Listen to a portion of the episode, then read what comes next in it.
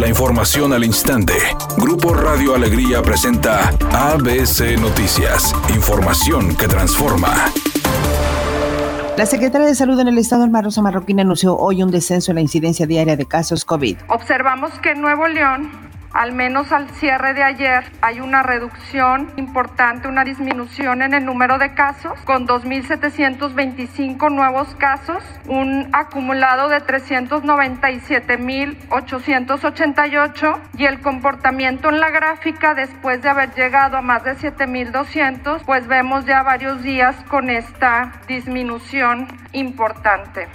El pasado 17 de enero, las autoridades del gobierno del estado y representantes de la sociedad civil presentaron un avance de inventario de emisiones contaminantes en la zona metropolitana de Monterrey, donde se informó que las partículas suspendidas PM2.5, PM10 y el ozono son los contaminantes con mayor presencia en el aire regio, y donde el secretario de Medio Ambiente del estado, Alfonso Martínez, reconoció que las industrias son responsables de generar el 50% de PM2.5 y el resto proviene del parque vehicular. Sin embargo, en este caso, la responsabilidad del estado está dividida ya que existen industrias que son de su injerencia y otras no. Por ejemplo, las pedreras y las empresas de asfalto, así como el transporte, son vigiladas por el gobierno local, mientras las grandes plantas privadas y la refinería de Pemex en Cadereyta son injerencia de la federación. Por su parte, el alcalde de Santa Catarina, Jesús Nava, informó sobre las denuncias que se han presentado por la emisión de malos olores que emiten cinco empresas, afectando a cerca de 20 mil familias de las colonias Bosques de la Huasteca, Residencial Santa Catarina, Privada San Pedro, Cuauhtémoc, entre otras. Un fuerte olor de cabeza, irritación en la garganta, entre otras cosas. Sabemos que la partícula 2.5 llega hasta, hasta, hasta, hasta, la sangre y la partícula PM10 pues llega a irritarte hasta la garganta. Entonces sí es muy molesto. No voy a quitarle el renglón. Son empresas de competencia estatal, otras de competencia federal, pero pues nosotros somos los que vivimos aquí en Santa y somos los que padecemos esto todos, todos los días. Entonces hemos decidido invertir en equipo para llevar las pruebas suficientes al Estado o a la Federación y decirle, oye, está ocurriendo esto y creemos que son estas empresas empresas, hazles una visita, por favor. El levantamiento de acta y el compromiso de la industria y si no las sanciones correspondientes hasta su clausura, no de la empresa, pero sí de la línea de manufactura o la línea de producción que esté fallando.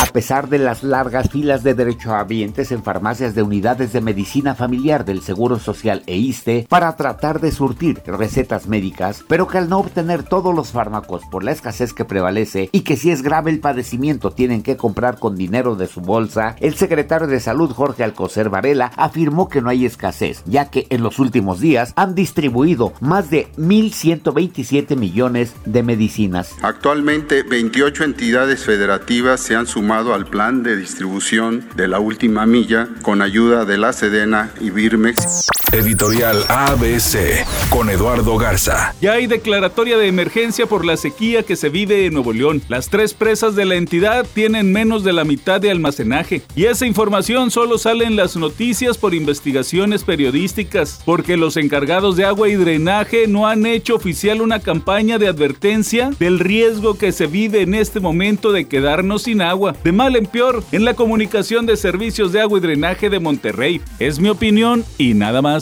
ABC Deportes informa, el equipo de las Rayadas del Monterrey sacó un triunfo valiosísimo en medio de una polémica entre el director técnico de las Águilas del América y las Rayadas. 2 a 0 ganaron las Rayadas. Supieron sufrir en la primera parte del partido, se pusieron en ventaja y terminaron trayéndose tres puntos que son valiosos que les mantiene el paso perfecto hasta el momento a las campeonas de la Liga MX. El actor cubano William Levy dijo que no puede estar más contento luego de que Café con Aroma de Mujer, la serie que protagoniza de Netflix, está en primer lugar en toda América Latina y en España. Es un día con escasa nubosidad. Se espera una temperatura máxima de 22 grados, una mínima de 14. Para mañana miércoles se pronostica un día con presencia de nubosidad. Una temperatura máxima de 14 grados, una mínima de 10. La actual en el centro de Monterrey, 21 grados. ABC Noticias. Información que transforma.